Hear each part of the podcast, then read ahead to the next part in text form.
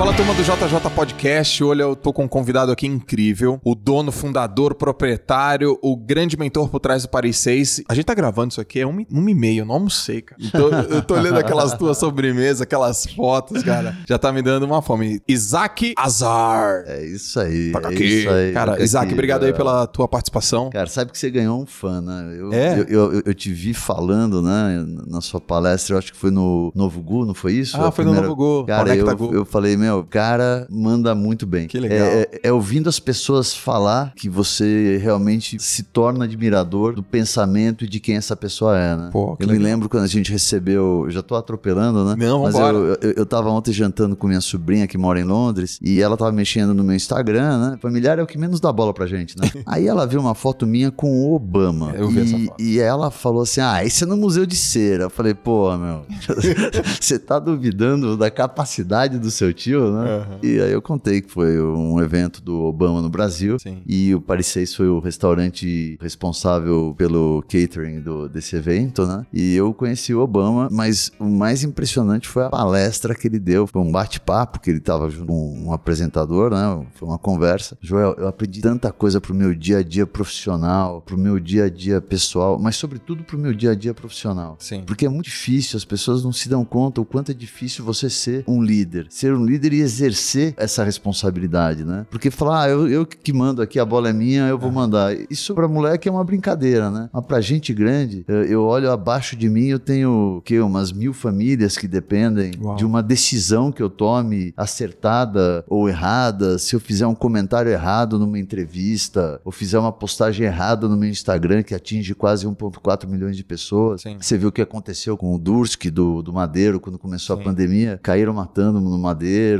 e etc. Naquela ocasião eu também me manifestei. Então, é, é, realmente, ser líder, eu acho que é uma das coisas mais difíceis que se pode exercer na vida. E quando você assiste a uma palestra de uma pessoa de sucesso, como Obama, como você, que isso. Obrigado. Co- como o Thiago, que eu também assisti, eu acho que naquela mesma noite, você olha e fala, pô, e foi o que eu sempre pensei, a gente tem muito o que aprender ainda. E você também palestrou naquele dia, né? Também, foi, foi também, legal, também, foi lá que a gente se conheceu. também, também. Quando se podia ainda palestrar, ainda não voltou, né? Não voltou. Sinto muita falta, sabe, Isaac, dessa, dessa interação social. Lógico, a gente aprendeu a fazer de outro jeito. Sim. E tá bem legal, perspectiva, mas o, o presencial a gente sente muita falta. Mas, Isaac, eu fiz aqui um convite pra você, porque eu tenho. Eu quero entender um pouco. Eu quero que a turma também entenda um pouco e conheça o teu negócio, a forma como você pensa e, sobretudo, a forma como você lidera. Cara, vamos começar assim, ó. Conta a história do Paris 6. A origem, como é que nasceu, por que Paris 6? É uma história extremamente interessante, tanto que uma das minhas palestras, que um dia eu quero transformar em livro, quem sabe vender por aqui através de vocês, vamos, né? cara, vamos fazer um livro. É a história do vendedor de carro que se tornou dono e criador de uma das maiores redes de food service do Brasil. né? Uhum. Exatamente daqui a 10 dias eu completo 50 anos. Olha que legal. Que legal. Quando eu tinha 18, 19 anos, eu fazia direito na São Francisco e eu queria trabalhar durante o dia, queria, enfim, ganhar uma graninha, todo garoto, moleque, namorando, quer ganhar seu próprio dinheiro. E eu fui trabalhar numa corretora de câmbio e valores no centro da cidade. E trabalhando lá, pouco tempo depois, era de um amigo do meu pai, meu pai que trabalhava com exportação, mercado internacional, etc. Tinha muitos contatos fora do Brasil. Foi na época que o governo Collor recém tinha aberto as exportações de veículos para o Brasil. Porque antes, você que está ouvindo aí, você que é mais jovem, falei 50, tá todo mundo imaginando um cara velhinho aí, né? Que nada, Mas você é, tá eu, sou, eu sou do teu estilo, é meio descoladão. Quantos anos você acha que eu tenho? Ah, bicho, nós não temos idade. Nós não temos idade. Ontem, nesse bate-papo com minha sobrinha, eu tenho uma filha de 19 e outra de 17, que vai fazer 18, a de 19 tá solteira, né? Aí a minha sobrinha, ela virou assim e falou: Poxa, mas não sei o que lá. Eu falei: Ó, eu não sou ciumento, eu só tenho uma regra com minha filha. Nada de se engraçar com um amigo meu. Eu- ela falou: Mas como assim, amigo teu? Tio, você tem 50? Eu falei: Eu tenho 50, mas meus amigos têm 20 e poucos, É né? verdade. Então, eu tenho um amigo desde os 20 e poucos, amigo de 19. A Jade, é minha, a Jade ficou a minha melhor amiga, né? Então, é minha BFF. E quantos anos? Tem o quê? 19 anos. Tem que- 19 anos a Jade. É. E até os 70, 80, né? Isso é Você- muito bom. velho. Isso é legal navegar em todas, todas as áreas. Depois, se você quiser, eu te conto um pouco mais sobre isso. Aliás, eu, eu vou entrar nesse, né, nessa questão. Indo rapidamente, começaram as importações. Meu pai começou a importar carro de uma maneira independente. Três carros, quatro carros, vendia para lojas independentes e os carros eram vendidos. Era BMW na época, né? Eh, Na época que não existia ainda BMW no Brasil, não existia a Honda no Brasil. Então, eram importadores independentes. E, de repente, meu pai viu que o negócio tava virando e ele é um cara muito arrojado.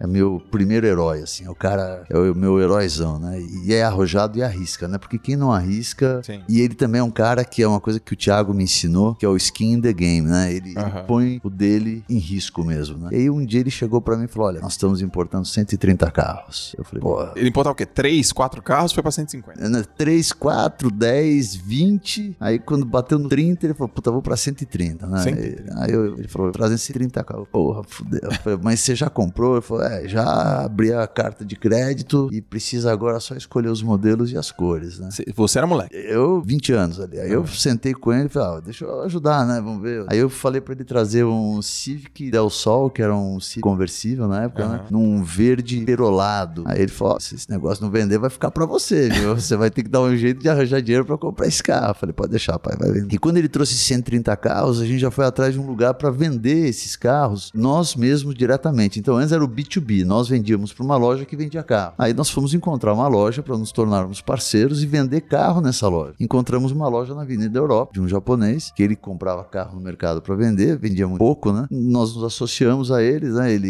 ele nos cedia o espaço, ganhava uma comissão, nós vendíamos os carros. Depois a gente acabou comprando a loja dele, né? Eu- o nome era Century Car, né? E quando compramos a loja, falei, bom, temos que pôr um nome, isso nome, né? E que nome vamos colocar, né? Pô, Isaac, meu sobrenome, todo mundo viu, é Isaac Azar, minha família se chama Azar. Colocar o nome Azar numa empresa não, não tende a dar muita sorte, né? A gente começou a bolar, né? Carro importado, eu vim com uma ideia, pensei, o que, que é o carro importado que todo mundo conhece, né? Porsche Carreira, não é isso? É o, é o carro dos sonhos, era pelo menos naquela época o carro dos sonhos de todo mundo. Então a gente criou uma marca de uma, importa- de uma importadora, Carreira Importação. E começamos a importar carros, Sim. Carreira Importação e trazendo e vendemos todos esses 130 e tantos outros que vieram depois, a Nissan Pathfinder, uma série de carros, né? Você tá falando aí de. 94, 94, 93. E eu ia nessa desde o começo dos anos 90, tá? Eu me tornei um vendedor de carro porque eu era o vendedor mesmo, né? Eu decidi os carros, mas eu ia lá pra, pra, pra loja lá embaixo, era uma lojinha, e ficava vendendo, vendendo carro, atendendo o público, né? Eu comecei a vender carro, sempre com muita honestidade, a ponto de dizer pro presidente do Banco Central que o candidato dele estava com a medida eleitoreira, né? Quer dizer, honestidade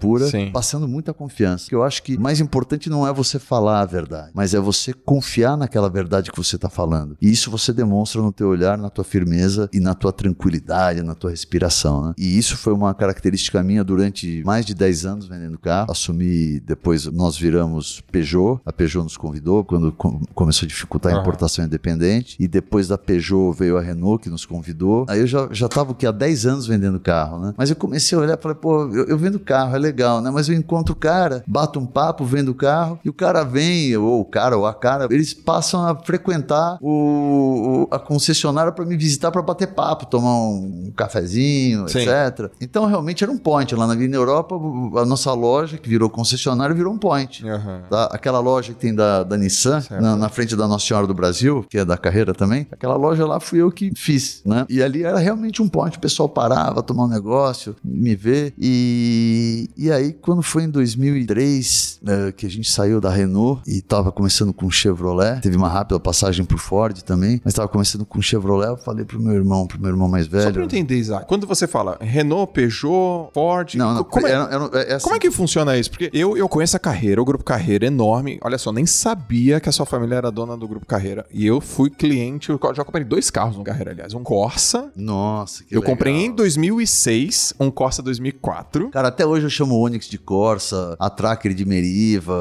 Você entendeu? Cara, Meriva, puta carro lindão, cara. Era legal. Agora, explica pra mim, assim, é, eu não entendo, tá? Mas eu não sei se todas as pessoas entendem. Acho que algu- alguém aqui no podcast não vai entender isso aqui, então vai ser legal pra gente É é esclarecer. difícil, realmente. Você vai mudando a... a- Não, Por, por que, que vai mudando, assim? Então, va- va- vamos colocar o seguinte: no começo, quando a empresa ainda é pequena ou a cabeça não é de empresário, tá? Então, vamos- no começo a cabeça não é de empresário, era um pequeno negócio, era uma loja na Avenida Europa, né? Então, não- a gente não tinha uma estrutura. Ali fica... aí é Então, então, a- a- aí é multimarca. Multimarca. Aí uma marca Tá. nos procura, a Peugeot. Então nós tínhamos que ter, além daquela loja, um lugar para ter uma concessionária completa com oficina, Tá tá? então a loja é uma concessionária completa com oficina. Aí a- Só Peugeot. só a Peugeot. Hum. E aí a Renault, que estava entrando no Brasil, ele tinha um representante que saiu, aí eles foram entrar no Brasil e foram atrás do principal uh, uh, concorrente deles, da Peugeot, da Renault, o principal concorrente é a Peugeot. Né? Sim. Os dois franceses, é tipo Corinthians e Palmeiras, né? Uhum. E nem me fala em Corinthians e Palmeiras, cara. Pô, tô, minha cabeça tá grande aqui, meu. Eu sou corintiano. Fiz uma aposta e ainda falei: Palmeiras, se ganhar, os jogadores do Palmeiras estão convidados a vir jantar todos aqui de cortesia no parecer. E aí? Pô, apareceu Jailson, apareceu. É, porra, ainda me trouxeram camisa autografada. Tá lá no meu Instagram pessoal, no Isaac Azar, tudo junto. Isaac Azar é I-S-A-A-C. Aham. A-Z-A-E. Show. E ali tem eu com meu filho e com a camisa do Palmeiras. E o cara ainda autografou um abraço pro meu amigo Isaac. E no dia do 4x0. Doeu pra caramba aquilo, né? Mas eu falei pra ele: eu tô torcendo pra vocês. Você torce pra que time? Eu sou corintiano. É, aí eu falei, eu tô torcendo pra vocês ganharem a Libertadores. Ele falou, não, você tá de brincar. Eu falei, eu tô e eu juro que eu tô. Aham. Eu juro que eu tô. Porque meu filho tava junto aquele dia, ele tem sete anos, ele tava com a camisa do Bayern. Eu falei, porque vocês vão pegar esse time aqui, o Bayern, Aham. e vão tomar um chacoalhão. então, perder pro Santos na, na final da Libertadores não tem graça. Não entra pra história. Agora, perder por um 6x0 do Bayern vai ser. Entendi. Mas aí voltando, você me perguntou como é que funciona. É, aí vai Então, mudando. a- aí a Renault nos convidou, Tá. só que a Renault queria exclusividade. Ó, você vai ser, mas vai ser exclusivo. Beleza, fomos exclusivos Renault. Até que saí. Aí a, a Renault ah, ah, comprou a Nissan, fizeram aquela joint Nissan Renault. Não sei se você sabe que é a Sei, mesma. sei. E aí nós nos tornamos, além de Renault, nós também tínhamos Nissan em outra concessionária, não podia ser junto, Tá. tá? Aí a gente já dividiu a empresa, a carreira, dividida em duas frentes, uma frente Renault em, um endere- em alguns endereços e outros endereços com Nissan. E aí depois disso, quando a gente saiu da, da Renault Nissan, nós ah, tivemos o convite de ir para Chevrolet e fomos para Chevrolet. Foi nessa hora que eu resolvi sair. Eu falei não, eu não, meu negócio não, eu adoro vender carro, ah, mas o meu negócio não é isso. Eu quero transformar, eu quero criar, Certo. tá? E quando você vende carro, você pega um, recebe um carro de um jeito, vai lá e vende daquele jeito, tá? Eu ainda criava algumas coisas, botava um banco de couro, umas fi- uns adesivos no carro, Então é ele alimentação, né? é, mas não era o- a minha parada, né? Sim. Então o Grupo Carreira hoje tem ah, Chevrolet, Volkswagen, Nissan e Renault. Mas isso é muito importante ser dito, Joel, que não é pra qualquer um. Aí você vai falar, não, precisa só de dinheiro. Não, não precisa só de dinheiro, não. Credibilidade. Não, nada disso. Não? Você precisa de uma organização mental para isso. Ó. Você tem que ter uma cabeça de empresário. Uma coisa que eu não consigo fazer. Eu não consigo ter ah, mais de uma marca, por exemplo, de restaurante. Se você chegar para mim e falar, Isaac, eu tive uma ideia, vamos abrir um sushi, ah, JJ Sushi por Isaac Azar, eu vou falar, cara, bicho, não vai rolar. Não, mas vai ser um sucesso, não vai rolar. Porque eu não consigo.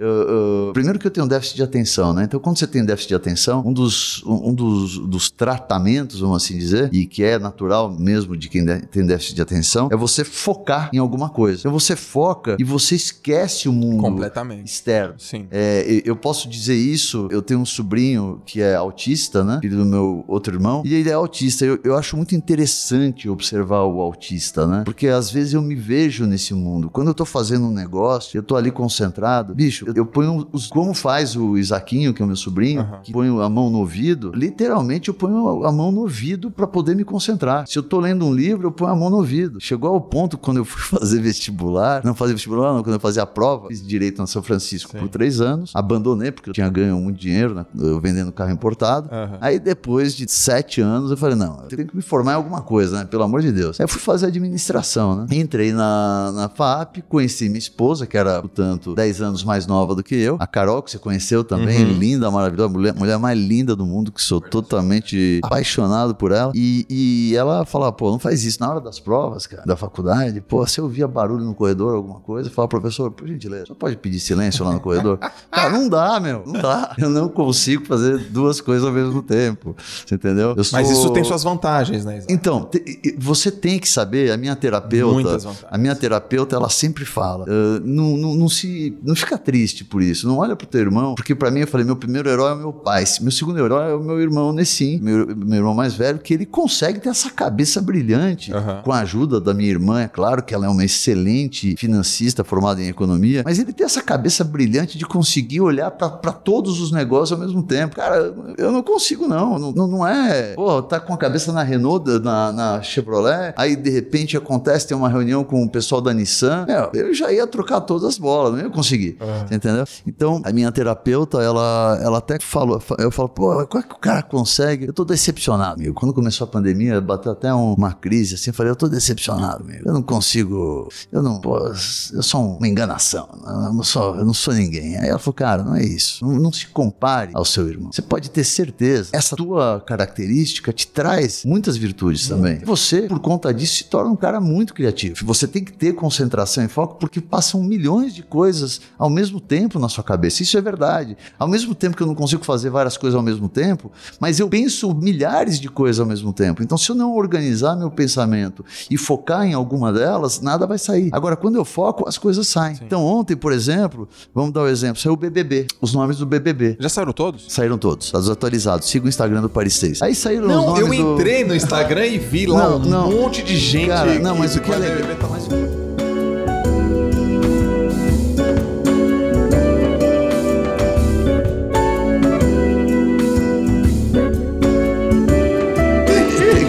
legal é o seguinte: quando teve aquele filme Meia-Noite em Paris, lembra do Meia-Noite em Paris do Woody Allen? Foi um uhum. filmaço onde o Woody Allen criou, teve uma ideia genial em fazer uma viagem no tempo e no espaço com um cara de hoje voltando para os anos 20 de Paris, onde tinha toda aquela classe artística e o caramba, e aquela efervescência cultural em Paris, que era a capital cultural do mundo. E ele fez um filme baseado naquilo. Eu falei, pô, vou processar o de Allen, porque essa ideia é minha. É o Paris 6, cara, já existe. E é literalmente isso. Uhum. É uma viagem no tempo, você tá entendendo? É e, no ambiente, no espaço, você tá num, num, numa brasserie ou num café parisiense dos anos 20. É isso mesmo. É, é, é, sensacional, né? E aí eu já vou emendar em outra. Quando eu abri, a gente teve por um ano o Paris 6 em Miami. Quando eu abri o Paris 6 em Miami, Miami foi totalmente ainda nesse, nesse modelo vintage. E o landlord, que era o dono do imóvel, ele morava em Nova York, era um uhum. senhor de idade. E aí ele veio, quando inaugurou, ele sem falar quem ele era, ele veio para ver como é que era o restaurante para quem ele tinha alugado. Ele veio com a namorada dele. E na parede, como eu estava nos Estados Unidos, eu falei, porra, como é que eu vou ligar esse Paris dos anos 20 aos Estados Unidos? Uhum. Como é que você vai ligar isso? Pô, só tem uma maneira de você ligar. É o Meia Noite em Paris, que é um filme americano Sim. falando de Paris nos anos 20. Eu fiz uma exposição, peguei o Flávio Rossi, que é um artista plástico, pedi para ele fazer uma, um quadro meio caricatura de cada personagem do Meia-Noite em Paris. E o personagem, e o quadro principal era Gertrude Stein. Se você lembrar no, no filme, é uma senhora que ela é praticamente a curadora ou a mentora de todos os artistas. Ela fala pro Picasso, não, assim não tá legal. Ela disse pro Her Ernest Hemingway, não, escreve tal coisa no livro. Uhum. Ela fala pro Owen Wilson, que faz o papel principal, que é o cara que viaja no tempo e tá escrevendo um livro. Ela dá umas dicas no livro dele. Na minha visão, quando eu fiz essa exposição de quadros dos personagens, eu falei pro Flávio Rossi, mas temos que ter um quadro que o Woody Allen, todo filme, ele tem ele eh, como personagem em alguma característica dele. O que que ele era no Meia-Noite em Paris? O Woody Allen no Meia-Noite em Paris, se você parar para ver, ele é um grande diretor, né? Ele dirige o elenco dele. Ele era Gertrude Stein, que dirigia toda a classe artística Perfeito. daquele. Então eu mandei ele fazer um quadro que tava Gertrude Stein com o Woody Allen. Só que todos os quadros dessa exposição são em preto e branco. O único que tá colorido é o Woody Allen, porque é o único que é contemporâneo. Você está entendendo? Então você tem a Gertrude Stein em preto e branco com o Woody Allen. E esse senhor, o dono do imóvel, entrou, tava lá jantando numa mesa, quietinho, com a namorada, uma senhora também. Aí um assessor dele, aí o assessor veio falar comigo e falou: Olha, eu vou lhe falar uma coisa, eu queria que você me acompanhasse. Eu vou te apresentar pro dono do imóvel. Eu falei, ixi, fudeu, né? Uhum. Aí ele falou: Não, mas é por outro motivo. Você vai se surpreender. Quando eu cheguei para conhecer o cara, ele se apresentou e falou: Vou apresentar a minha namorada. A namorada dele, essa senhora, era a irmã do Allen, bicho. Você tá de brincadeira. Cara, ela olhou, ela falou: Por que, que, meu irmão tá na parede? Aí eu contei Sério? a história. Cara, aí eu contei a história. Eu, ela falou: Nossa, eu tô impressionado. Posso bater foto para mandar pro meu irmão? Eu falei: Fica à vontade, né? Eu ia falar: Não, pra ela. só se ele não me processar, né? Não, tô brincando. Eu falei: Eu, eu que vou mover, mover, uma ação contra ele porque a ideia era minha, né? Pô, e aí um tempo depois o Owen Wilson esteve no Brasil, foi ao Paris 6. A exposição tava em Miami. Ele foi ao Paris 6. Uh, eu tava em Miami. Uh, ele soube da exposição. E quando ele soube da exposição, ele foi a Miami e foi visitar a exposição lá no Paris 6 de Miami. Foi sensacional, cara. Cara, que história. E o mais imp impressionante de tudo isso é que eu não lembro por que eu entrei nesse assunto. Mas a gente tava falando das concessionárias, etc. Era o meu irmão que Eu também entrei ter... aqui, cara, a, a, ele, ele, pensa em. Ele consegue ter essa cabeça tava- de, de fazer gestão de vários negócios ao mesmo tempo, enquanto a minha gestão ela é realmente focada. E aí eu fui entender que a minha gestão, a partir do momento em que eu entrei na gastronomia, e foi por um mero acaso também que eu entrei na gastronomia, no, no- no início dos anos 2000, o azeite de oliva no Brasil era o azeite de oliva, aquela latinha normal, Sim. ninguém sabia o que que era extra virgem, o que, que não era extra virgem, etc. E foi aí que eu, ah, ah, meu irmão me falou: olha, Isaac, você não sabe o que fazer ainda, mas uma coisa você não pode negar, você é um excelente vendedor. E eu tenho uma factory, eu emprestei dinheiro para um cara, só que o cara, para me pagar, ele quer me ah, entregar o container dele como forma de pagamento de uma- um lote de importação que ele está fazendo de mercadoria de alimentos. E 70% dos, dos alimentos era azeite de oliva. E ele falou: ó, vai embarcar na Espanha daqui a alguns dias. Sim. Pô, corri pra Espanha em janeiro de 2004. Cara, sensacional. Sorte, né? Você sabe aquelas coisas que acontecem? Ah, porque aí eu virei um especialista, mas até então eu não sabia nada de azeite. No meu primeiro restaurante que eu tinha, que era o Azeite, eu, eu, eu fazia azeite até pra sobremesa. Então o azeite, ele vai em tudo. Cara, é, é uma coisa... O azeite era uma ode, era uma homen- homenagem aos azeites do mundo. Era maravilhoso. Foi meu primeiro restaurante. Então eu comecei a importar. Nessa, nessa de importar, eu resolvi abrir uma loja. Ah, nessa de abrir uma loja, ah, eu queria azeite de várias regiões do mundo. Eu ia viajando, pesquisando e trazendo. E, pô, numa dessas pesquisas eu tava no dia 11 de março de 2004. Dá uma olhada no Google aí. Alguém tem 11 de março de 2004? Eu tava em Madrid nesse dia. Cara, é a sensação mais estranha que você pode ter. É estar numa cidade no meio de um ataque terrorista. Foi quando completou dois anos e meio do 11 de September 11, porque o governo espanhol tinha se unido ao governo Bush para invadir o Iraque. Em retaliação, a Al-Qaeda ah, atacou Madrid. Bicho, explosão em estação de trem, pra todo lugar, cara. Cê- cê- e e- e- não, não parava, né? Era uma coisa assim. Então você não sabia se onde você tava, você ia explodir, cara. Era uma coisa muito de louco, bicho. Era uma sensação assim horrorosa, né? Mas enfim, aí eu fui viajando todo o Mediterrâneo e trazendo azeites pro Brasil. Fiz, estudei, me formei na Itália como primeiro assaggiatore eh, de, de óleo de oliva, que é provador profissional de azeite de oliva, que é uma espécie de sommelier do azeite, tá? Um sommelier, enólogo do azeite. E eu trouxe pro Brasil e fundei e, e- e criei o Azeite, que era um restaurante maravilhoso. Eh, e depois do Azeite, dois anos depois, eu criei o Paris 6, que contava uma outra história. Então o Azeite contava a história dos fenícios e toda a evolução dos fenícios até os tempos modernos e os azeites mais modernos, que são os do Novo Mundo, que você tem na Califórnia, você tem no Chile, você tem na Austrália, na Nova Zelândia, na África do Sul, são os azeites do Novo Mundo. Mas parti para uma outra história que era contar a história ah, da cultura ah, moderna, que nasceu em 1920, década de 20, né? No Brasil, mais precisamente, a Semana de Arte Moderna de 22, e que foi um, que foi um período de, efervescência cultural e baseado em uma cidade chamada Paris, entendeu? Então foi aí que começou, eu criei o Paris 6, Por que seis, Isaac? porque o- o- eu já tinha decidido que era Paris. Tá bom. E aí eu fui pesquisar mais a fundo, eu conheço Paris desde que eu era pequeno. E eu fui pesquisar mais a fundo os distritos, porque 6 é di- dividido em distritos no formato caracol, né? Ah, e eu descobri o café mais antigo de Paris, que é o Le Procopio, fundado em 1686 por um cara chamado Francesco Procopio, um italiano. E, e esse, esse, esse lugar, esse ah, restaurante até hoje existe, né? E ele é bem vintage mesmo. Então, em homenagem a isso e em homenagem a todos os cafés e brasseries que existem no sexto distrito, que são os mais tradicionais, você tem o Café de Flores, você tem o Brasserie Lippe, você tem o Le Demagot, são todos no sexto distrito de Paris. Eu dei o nome de Paris 6, você entendeu? Foi a homenagem, o nome dado ao Paris 6. E como você viu, né, é, tudo que eu, que eu, que eu faço, eu, eu estudo muito a fundo. Apesar de ser um, eh, que não consigo Déficit de atenção. Déficit de, obrigado. Déficit de atenção? É, tá vendo? Déficit de atenção tem esses problemas, né? Você esquece das palavras. O que, que tá escrito Mas, aqui cara, na mas minha tem mão? várias Ó, vantagens. você sabe o que tá escrito na Não. minha mão? Porque tá em hebraico, seria estranho você saber. Mas tá escrito.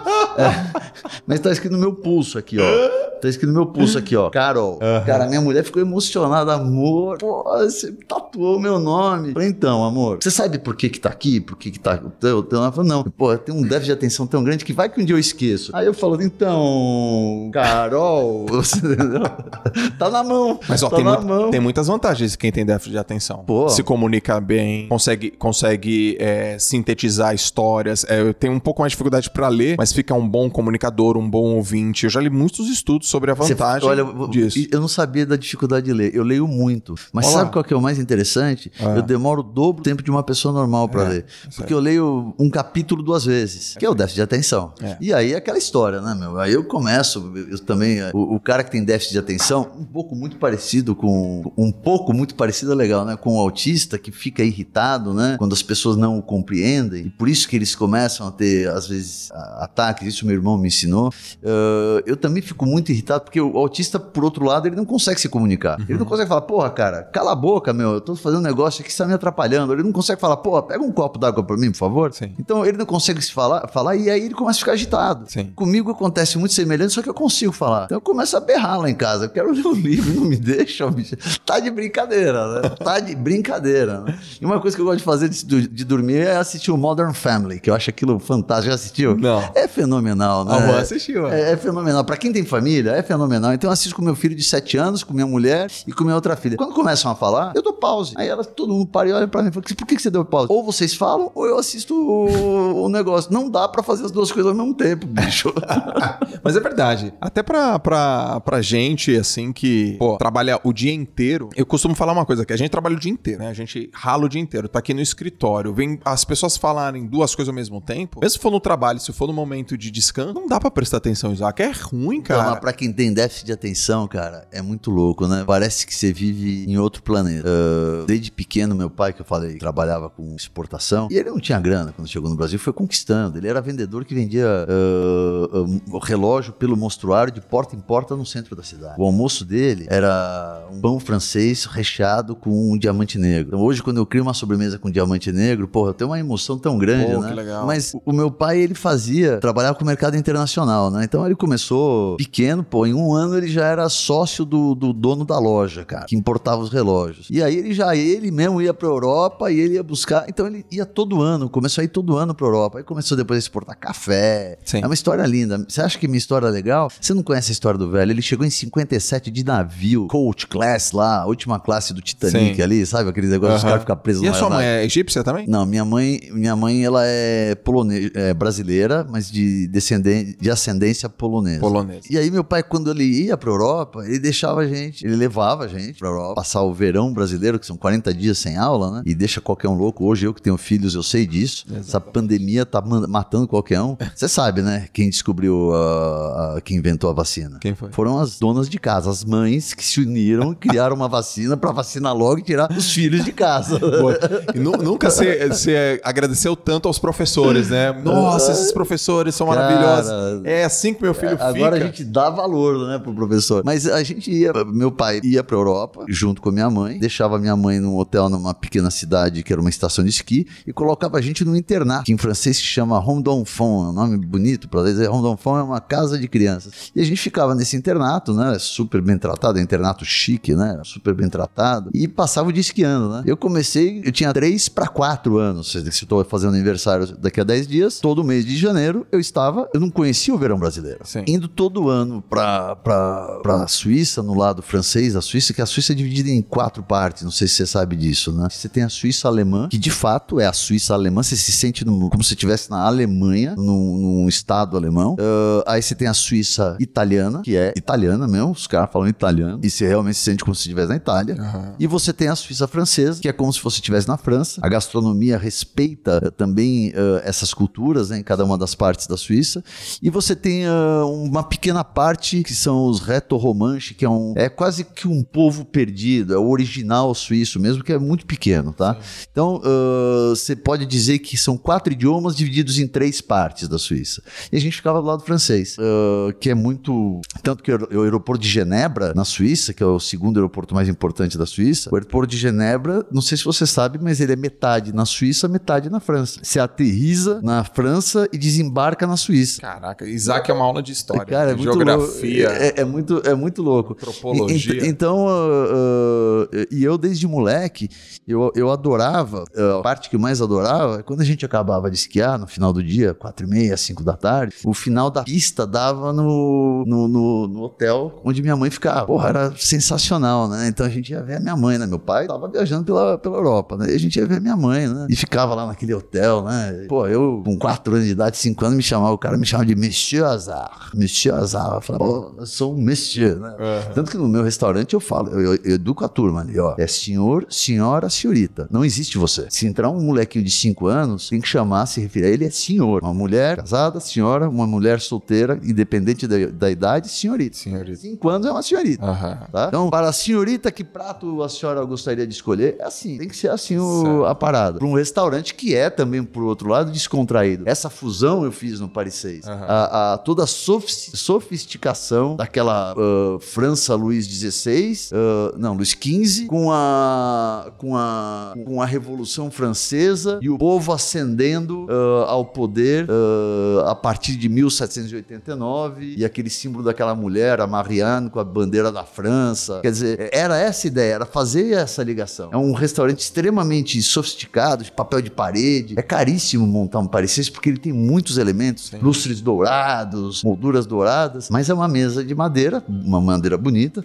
com um jogo americano de papel, que cada um deles são sete modelos de jogos americanos, nenhuma mesa pode repetir o jogo americano, tem um monte de regra lá dentro. Ah. E cada um deles representa é, é- é a pintura de um café, o Brasserie de Paris, eh, preferencialmente do sexto distrito de Paris. Então, isso foi uma coisa que desde pequeno, quando eu ia pra Suíça e acabava o dia de esqui, a gente ia lá pro hotel e às vezes ficava pro jantar. Essa era a regalia que a gente tinha poder jantar com a minha mãe. E, e o restaurante era gastronomia francesa. Pô, eu adorava. Um moleque de 4, 5, 6 anos de idade, meu, eu adorava comer fígado, eh, foie gras, né? Fígado de ganso. Eu adorava comer ragnon de veau, que é o rim do boi. Eu adorava comer ah, ah, ah, pato ah, com laranja. Quer dizer, aquelas coisas que você fala, meu, esse moleque tem problema, né? Esse moleque, ele não é normal, né? E e eu, me lembro, uma vez eu era molequinho, né? Devia ter uns 7, 8 anos. E a gente tá lá sentado na mesa, meu pai tava naquele dia. Estávamos eu, meu pai, meus três irmãos. Eu sou dos homens do caçula, tudo escadinha, né? Eu tô fazendo 50. Ah. Minha irmã daqui a um mês faz 49. Meu outro irmão tem 51 e o outro tem 52. Então é Caracas. 49, 50, 51, 52, né? É muito louco. Tanto que o meu irmão mais velho pro segundo irmão, eles chegam a ter a mesma idade numa época do ano, durante um, um- um mês e pouco, eles chegam a ter a mesma idade. E não são gêmeos, você Ah, entendeu? é, nasceram num- Cara, meu pai era uma... E o- e o- encostava, encostava na minha mãe, ela engravidava. Agora, então, isso, pô, teve relação direta com a tua, a tua, a tua veia pra, pra comida, pra gastronomia. Você viajou o mundo, você entendeu, você pesquisou. E aí, acabou o carro, aí depois você fez um, um restaurante, um lugar de azeite, e aí veio Paris 6. Exato. Teve alguma coisa no meio? Me conta Paris 6, assim, tipo, porque, cara, o que que eu vejo hoje no Paris 6? Eu vejo requinte. Quando que eu, ó, só pra você ter mais quando que eu conhecia, de 2014 a 2018, eu trabalhei no Instituto Neymar. Eu fui coordenador geral do Instituto Neymar. E o Instituto tinha uma parceria, eu não sei nem se ainda tem, ainda tem, né? Você apoia lá a causa. E foi lá que eu conheci o, o teu restaurante, eu conheci o requinte, eu conheci a ideia, a, a turma adora você lá, né? Adora o Paris 6 lá. E eu falei, caramba, que legal, né? Eu, eu vi a requinte, eu vi a certificação, mas acima de tudo, eu via que tinha um conceito por trás. É nítido que tem um conceito por trás. É isso que eu queria entender agora. É, hoje eu vejo que tem um requinte, você enten- já me mostrou 1920, você já me mostrou a história da, da França, do Woody Allen, mas eu vejo também muita, muitos influenciadores, cara. Você é jovem, você permeia com a galera que é influente. Pô, é legal ouvir você jovem há uma semana de completar 50, né? É, cara, você tem um espírito jovem. Eu, eu vejo a galera lá, eu vejo a galera tirando foto, eu vejo a galera falando da- da- dos teus pratos com orgulho. Como que você misturou isso? Como é que você chegou nesse, nessa combinação? Então, aí? eu tava conversando com meu irmão e aí a gente chega naquele ponto que falou, pô, eu, invejo ah, a capacidade do meu irmão. E ele sabe disso, eu falo pra ele, porra, me dá uma dica aqui ali, a minha irmã me ajuda muito, eles são excelentes ad- administradores. Eu tenho a sorte de ter a Carol, minha esposa, mas como a gente tem um filho de 7 anos, ela não, ela é partial time que ela consegue ah, tá no Paris 6, né? Ah, então, o meu irmão, faz uns dois, três dias, ele tava falando, cara, tem um Instagram que tá com quase 1.4 milhões de segui- seguidores. Aí você resolveu fazer um Instagram sem alarde, um Instagram pessoal que já é verificado e que vai bater 60 mil seguidores. Eu nem sabia que você tinha isso, você deve ter aberto há pouco tempo. Como é que você consegue? Eu não consigo sair com a carreira aqui com mais de 15 mil seguidores, sei lá quantos seguidores tem a carreira. Cara, essa é uma excelente pergunta. Aí ele falou, meu, como é que você consegue fazer isso, bicho? Eu já peguei no pé, meu pessoal do marketing. Falei, cara, eu vou te contar uma coisa que você não sabe que ninguém ainda entendeu. Rede social não é marketing. Não adianta você botar pra aquele marketing, porque não é orgânico se virar marketing. Vai virar aquela coisa meio artificial. Não, rede social, ela é comunicação. Você acha o quê? Que eu sou um cara fenomenal em, em, em aplicativos, entendo tudo de internet? Porra nenhuma, eu sei mexer no meu Instagram. Aham. Você entendeu? E aí, quando chega alguém lá, vai um Léo Picon me ensina uma coisa. Quem me ensinou o prime a, o primeiro, a primeira rede social foi o Ceará, o Wellington Muniz, Sim. que ele falou: Meu, eu vou te mostrar um negócio aqui chamado Twitter. Eu fui um dos primeiros a entrar no Twitter. Eu fui aprendendo com o Twitter. Sim. E eu sou baita comunicador. Uhum. Você tá entendendo? Assim, ah, pô, modéstia à parte. Não, quem tá me ouvindo aqui há o tempo falando já percebeu. Eu sou um comunicador, um cara que gosta de ler. Tudo bem que eu tenho que ler duas vezes o mesmo livro, né? mas um cara que gosta de ler. Então eu conheço vários assuntos de uma maneira bem eclética. Também não me arrisco em assuntos que eu não conheço. Por exemplo, uma vez o meu sogro, ele é super articuladão e ele tava relacionado com o pessoal da Ípica, né? Ele falou, meu, eu consegui propaganda de graça pra você lá na Ípica. Parecia, falei, cara, valeu, não quero. Meu, mas é de graça. Falei, cara, o de graça sai caro. Por quê? Porque se eu fizer uma propaganda pra Ípica, pro público da Ípica, o cara daí vai chegar no meu restaurante, vai conversar alguma coisa sobre hipismo. Eu não entendo porra nenhuma, não sei nem quantas patas tem um cavalo. Quer dizer, não é sincero. Não é sincero. Aí o cara fala, porra, mas por que, que ele faz propaganda? Eu posso fazer propaganda, por exemplo, e dava super certo, se eu faço propaganda na academia, que eu adoro treinar. Quem não me conhece acha que eu sou um marombado, me confundem às vezes com Arnold Schwarzenegger. Mas não tem nada disso. Eu só entro nos assuntos que eu tenho um certo domínio. Se eu não tenho domínio, porra, eu, eu desvio do assunto. Eu me lembro do dia, cara, e aí vocês vão me lembrar onde a gente parou, tá? Pra voltar no tema, mas eu me lembro sei, eu do, sei. do- eu- eu me Dessa lembro- vez eu sei. Tá, então anota aí. Eu me lembro do dia em que o Lula, ele, é- ele ainda era presidente. Vamos lembrar, hein? Quando fala de Lula hoje, ah, bu- Lula, eu não sou Lula, pró-Lula, contra Lula, não- não- eu não tenho posição política, tá? Eu não posso ter. Eu até tenho, mas eu não, eu não revelo, eu não posso ter. Ele, vamos lembrar que ele saiu com 80% de aprovação da presidência da República. tá? Meu irmão, que é anti-Lula, eu- ele fala alguma coisa, fala, é, lindão, vai lá,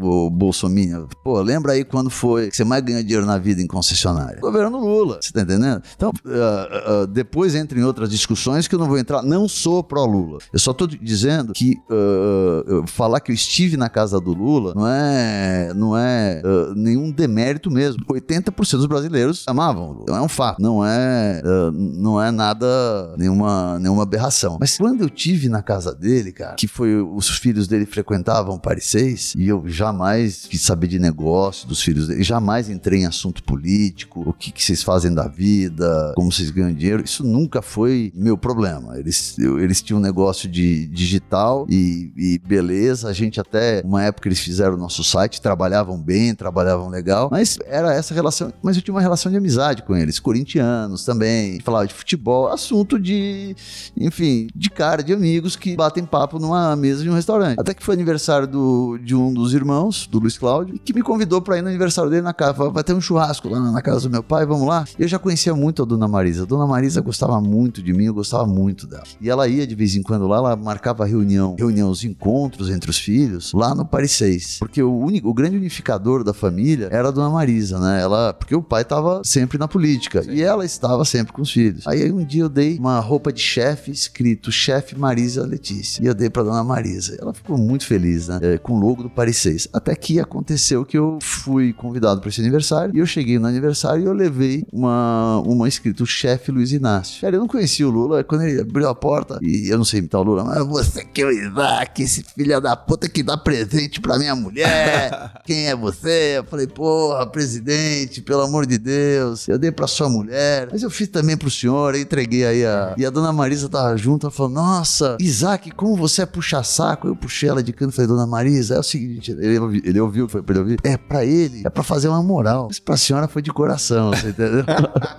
e por que que eu tô falando isso? Porque de repente a minha mulher tava junto, meus filhos estavam juntos, eram pequenininhos. E de repente minha mulher, ela viu, eu tava numa roda, eu, o presidente Lula, o Vanderlei Luxemburgo, na época de Real Madrid. É. Pô, os três conversando. E aí ela, depois da conversa, veio falou: pô, eu tava me perguntando que assunto que você tinha com o presidente da República e um, treina e um dos maiores treinadores de futebol do Brasil na época.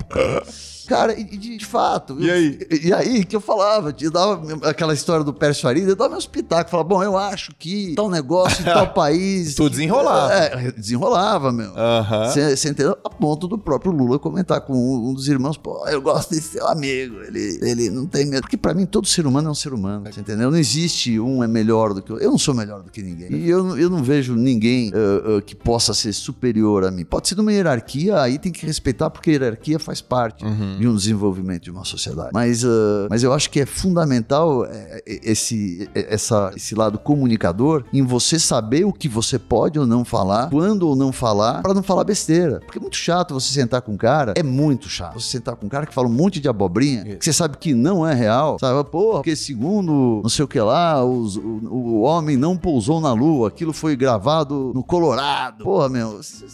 Puta papo chato. É, pô, cara, se foi ou não foi, mas, cara, não é. Não, o cara tá falando uma puta abobrinha, né, meu? É. Porque na lua não tem sombra, a bandeira não flamua. Você já viu essa história, já, né? Já vi. Então, é, é um negócio que, porra, bicho, um comunicador, ele tem que saber como se comunicar. Então, quando você fala no Instagram, as redes sociais é comunicação. Então, Sim. quando o meu irmão me perguntou, uh, me falou, eu não consigo desenvolver o Instagram do, do, do da carreira, uh, eu falei pra ele, e como é que você faz no Paris 6? Eu falei, só tem um segredo. O do Paris 6 quem faz sou eu. Cara, isso é muito importante. O do Paris 6 quem faz sou eu. Então é com o coração aberto, é sincero, é legítimo. E uma vez no Twitter, cara, eu tava, lembrei porque eu falei de judeu, era 25 de dezembro. E porra, meu. E só tinha o Twitter, não tinha Instagram, não tinha. E aí uma menina escreveu assim: eh, tinha uma exposição do, do RPM que tinha completado 30 anos. Então eu fiz uma exposição super bonita, né? Ela falou: oh, que restaurante cafona, com um grupo completamente cafona, é, detestei. Porra, eu vi aquela crítica, né? 25 de dezembro, pra mim, realmente é um dia chato. É, tá tudo parado, né? Eu falo, meu, por que, que todo mundo parou? Cadê todo mundo, bicho? Entendeu? Pra mim, não é um dia normal, porque não é da minha cultura, né? Não é da minha tradição. Sim. E aí, eu li aquele comentário e, pá, entrei na bio da mulher. Aí ela li, uma mulher, sei lá, alguma coisa do gênero, de mal com a vida. E ela falou mal da comida também, né? Aí eu, eu, eu, eu, eu, eu respondi pra ela no Twitter dela. Analisando o seu, a sua bio, eu percebi que o problema não está no que você come, mas sim o contrário. Uau.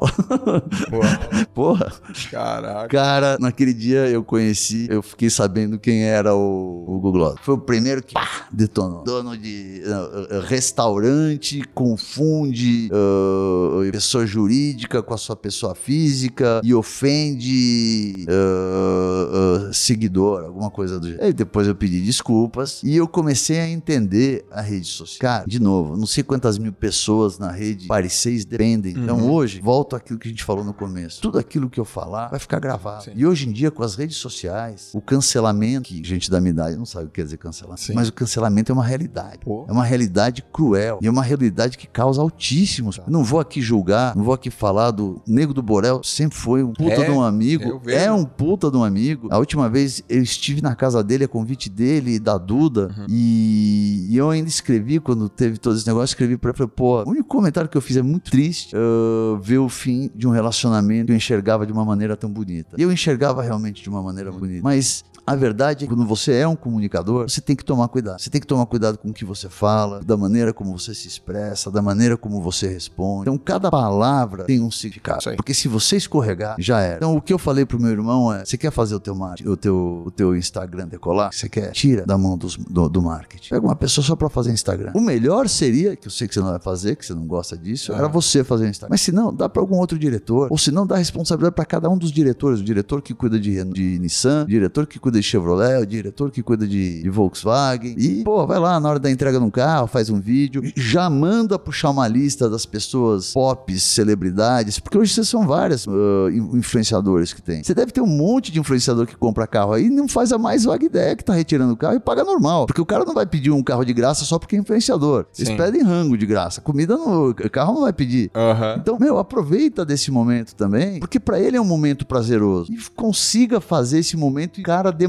pro público o quão feliz ele tá naquele momento no seu espaço. E você vai ver que o seu negócio vai crescer, ele vai repostar e aí. Isaac, vai... eu comprei um carro pelo Instagram, cara. Eu comprei meu carro pelo Instagram. Eu fui, tava pesquisando o carro, fui lá, fui no aplicativo, olhei, olhei, olhei, olhei, olhei, olhei, olhei, olhei. Fui no Web Motos, achei meu carro. Aí, falei, pô, gostei desse carro, bacana. Aí vi lá, loja. Aí fui na loja, vi que tem Instagram. A loja tava lá, tinha o Instagram, entrei no Instagram. A, a loja de carro, cara, o Instagram forte. Quase meio milhão de seguidores, vídeo, uma coisa maravilhosa, muitos stories. Aliás, tem muitos, tem muitas lojas de carro com Instagram poderosíssimos. A Ticar, por exemplo, tem mais de um milhão de seguidores. É, então a minha, eu comprei em BH, cara. Eu tô em São Paulo, tô aqui em Alphaville, comprei em BH. Aí mandei, esse carro ainda tá disponível? O cara mandou assim para mim, Joel J. Primeira coisa, sou seu fã, acompanho suas lives, é uma honra, um prazer falar com você. Meu nome é Fernando. Eu falei, pô, Fernando, obrigado. Eu posso falar nessa? Se você encontrar um carro mais barato, 200 reais, você ainda compra do Fernando você e não entendeu? compra de outro. É. Aí ele falou assim, tenho, e é o seguinte. Eu falei, gostei. Quanto que. Tá? Aí ele, sabe o que ele falou? Falou que ele me enganou. Aí é vendedor, né? Aí é vendedor. Aí eu falei, pô, bacana. Ainda tem. Eu gostei, gostei. Minha esposa gostou, a gente gostou. É, como é que faz? Ele falou assim: faz o seguinte: vou pegar esse carro, vou colocar num caminhão, vou fechar, vou levar até a porta da sua casa. Quando chegar na porta da sua casa, você, vou te dar a chave, você anda com o carro. Se você não gostar do carro, eu pego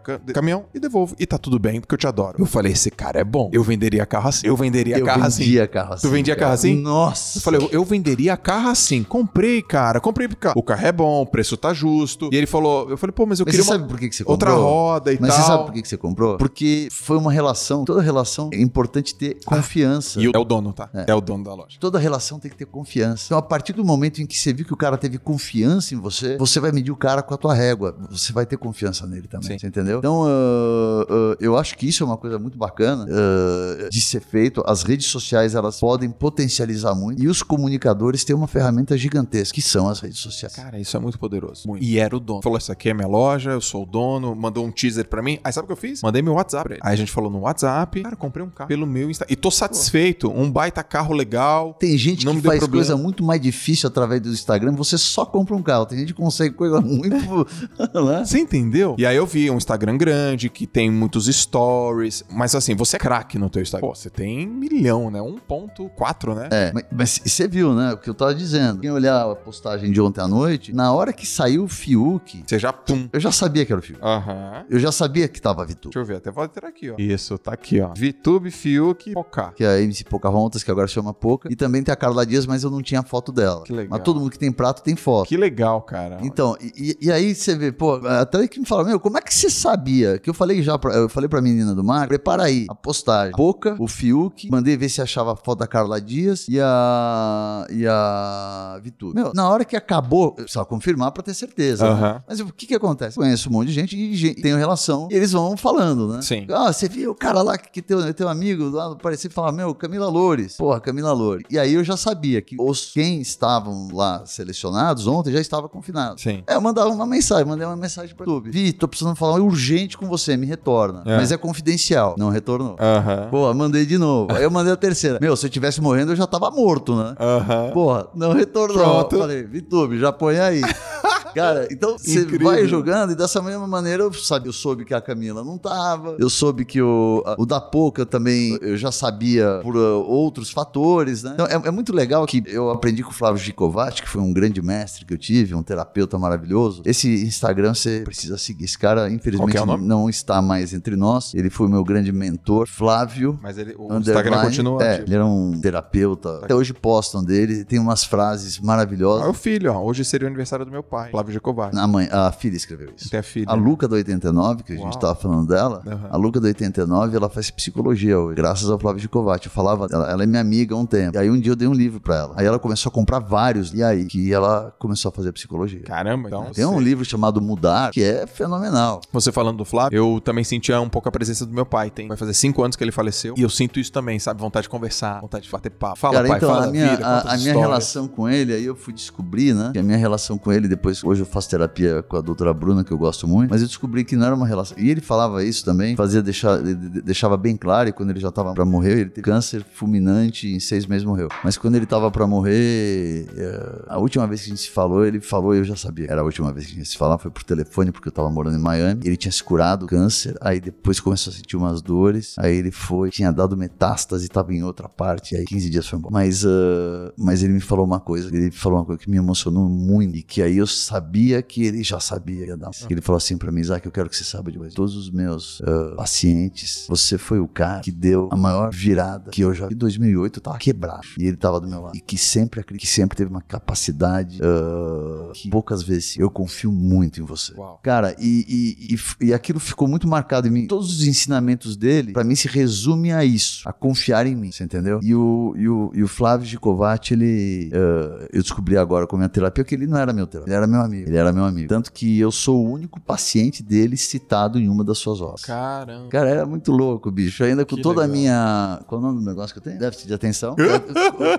Com- ainda com todo o meu déficit de atenção, ele Ainda me dava. citado em livro. e- Ele me dava os livros pra ler antes dele publicar. Ele publicou mais de 30 obras. E aí teve um que eu, que eu falei, tá, vou ler. Aí não li. Aí ele publicou. Cara, e tinha uns raciocínios. Mas aí eu entrava fundo no livro. E tem uns pensamentos, né? Aí eu fui seguindo o pensamento. Aí eu vi, pô, não, isso é errado, isso é invertido. Publicado já. Aham. Doutor, desculpa desculpe incomodar, entre na página tal do livro, parágrafo tal, e depois na página tal, parágrafo tal. As duas coisas estão contradizendo, a coisa não tá fazendo sentido junto com. Aí ele ficou em silêncio, celular, aí ele responde e falou: "Obrigado, Isaac. Já vai ser corrigido para próxima, pra próxima edição". Cara, e era muito legal. A gente tinha uma relação assim, falar sobre o ser humano, falar sobre a vida. Uh, e de uma certa maneira, isso também é uma terapia, né? Porque você começa a enxergar defeitos uh, nos outros uh, e não cometer esses defeitos, né? E o que eu gosto muito de ouvir da doutora Bruna é sempre pense que todo problema que você tem, da sua característica, ele também tem um ponto positivo. Ah, que legal isso. Muito bom. Então foi o que você falou do déficit de atenção. Muito. E ela falou vantagens. várias outras coisas. Esse negócio, por exemplo, você ser um cara com dificuldade de dizer não, te torna um cara extremamente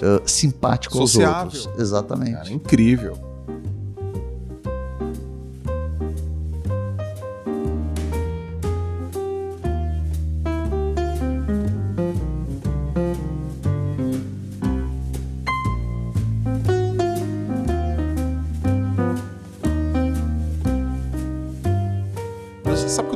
percebendo aqui, me aprofundando em você, que você é um, você é um grandíssimo empresário, mas você, é um, você tem uma empresa humanizada. Eu não, Por vi, isso. eu não vi você falando assim, ah, é, não sei quantas franquias, não sei quantos milhões de reais, não sei. Eu não, eu vejo você falando de gente, pessoas, viagem, é, de ensinamentos. Segue o cara, Joel, segue o cara porque esse cara aqui compra o livro dele, porque não sei o que. Mentores, isso é muito legal, né? É, o cuidado que você tem com as famílias. Hoje você tá com quantas, quantas franquias tem hoje o 6? Então, hoje o 6, por conta da pandemia, eu resolvi tomar essa decisão, né? A época mais feliz que eu tive do 6 foi a época em que eu tinha só um Paris 6 na Doc Lobo, Paris 6 Clássico. O Brasil inteiro conhecia. E aí eu fiz sociedade com um cara uh, que era meu melhor amigo de infância. E não vou entrar em detalhes, só resumindo, não deu certo. E ele tinha uma, uma outra maneira de sair. E essa minha dificuldade de dizer não fez com que ele levasse o Paris 6 para um outro caminho, que era a expansão do Paris 6 com unidades próprias pelo Brasil e até nos Estados Unidos. Entendeu? Então a, a visão dele era uma visão de vamos fazer, multiplicar o Paris 6, fazer igual igual madeiro, e depois a gente vende para um fundo. Pô, olha pra minha cara, eu tenho uma preocupação de fundo, cacete. Eu amo o Thiago e eu sou o oposto dele. Eu não sou um cara de bolsa, fundos, aplicações, investimentos. Eu sou um cara do ser humano mesmo. E aí eu comecei, aí o Flávio Gicovati ainda me falou, Isaac, toma cuidado, você tá deixando de ser o dono de um restaurante para se tornar um empresário. Isso é bem diferente. E essa época era uma época que era muito feliz. Eu recebia todo mundo no meu restaurante. Então aí começou a expandir, pá. E aí, de repente, eu comecei a ver que Paris 6